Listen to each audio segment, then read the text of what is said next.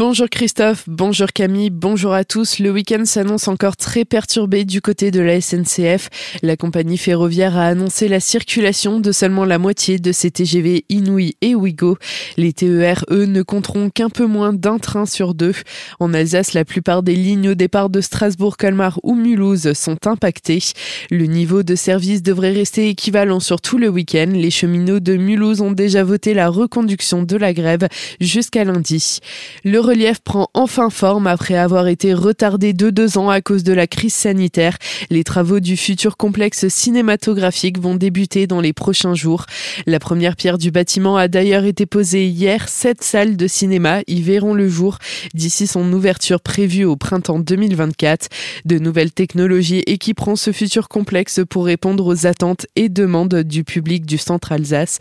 Les précisions de Jean-Philippe Orvelker, porteur du projet et gérant du cinéma Select. En termes de programmation, euh, ce sera plus de 10 000 séances qu'on va proposer au relief, soit plus du double que ce qui est proposé actuellement au Select. On pourra également développer les débats, les films événements, les programmations alternatives comme les concerts, l'opéra, les pièces de théâtre. Et euh, ce sera vraiment un plus pour tout l'ensemble de Célestin. Trois grandes salles de 200 à 300 places avec des écrans qui vont jusqu'à 16 mètres de base. Il faut se dire que le plus petit écran aujourd'hui sera plus grand que le grand écran du Select. Donc euh, effectivement, ce sera des écrans géants, ce sera du son Dolby Atmos, ce sera des fauteuils confort et équivalent aux salles premium actuelles. Dans un premier temps, le nouveau complexe cinématographique Le Relief et le cinéma Select situé au centre-ville devraient cohabiter. Aujourd'hui, effectivement, on a une complémentarité entre les deux sites. Un cinéma de centre-ville qui va se repositionner sur des euh, films un peu plus à essai, une programmation diversifiée et identifiée, contrairement au Relief euh, qui proposera plus des blockbusters et euh, des événements pouvant euh, accueillir un plus grand nombre de spectateurs. Un restaurant proposant des plats alsaciens faits maison sera aussi implanté dans le complexe, mais encore un espace de loisirs avec piste de bowling, salle de billard, baby-foot et de bar. Retrouvez notre article complet sur le site azur-fm.com. Demain sera la journée nationale d'hommage aux victimes du terrorisme, victimes d'attentats en France ou victimes françaises d'attentats à l'étranger. Une journée choisie symboliquement le même jour que la journée européenne des victimes du terrorisme. Une cérémonie d'hommage se tiendra à Colmar devant le monument aux morts et à Strasbourg devant la stèle érigée pour les victimes de l'attentat du 11 décembre 2018. Demain et dimanche se tiendra aussi un week-end de soutien à Cécile Colère, l'enseignante originaire de Souls, toujours retenue prisonnière en Iran.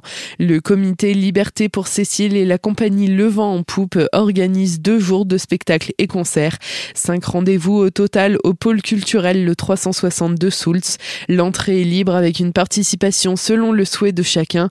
Un week-end solidaire pour que le comité puisse poursuivre son combat. Toutes les informations sont à retrouver sur le site libertépourcécile.com.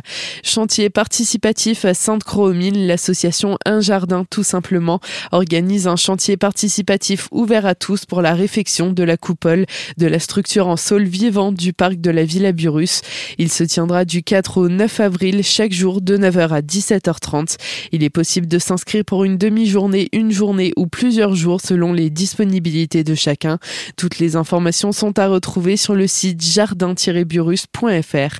Appel à témoins à Kunheim dans le cadre d'une enquête sur une agression à domicile survenue début février dans la commune.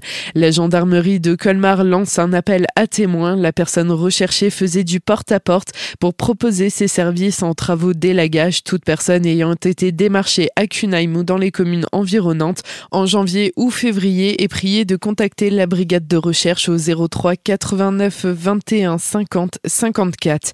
Après le tunnel Maurice Lemaire mercredi soir, c'est à la station totale de Sainte-Marie-aux-Mines que le collectif Mobilisation Retraite Val d'Argent s'est réuni hier soir pour manifester contre la réforme des retraites. L'accès à la station a été bloqué à partir de 18h15 pendant une heure environ, comme la veille au tunnel Maurice Lemaire.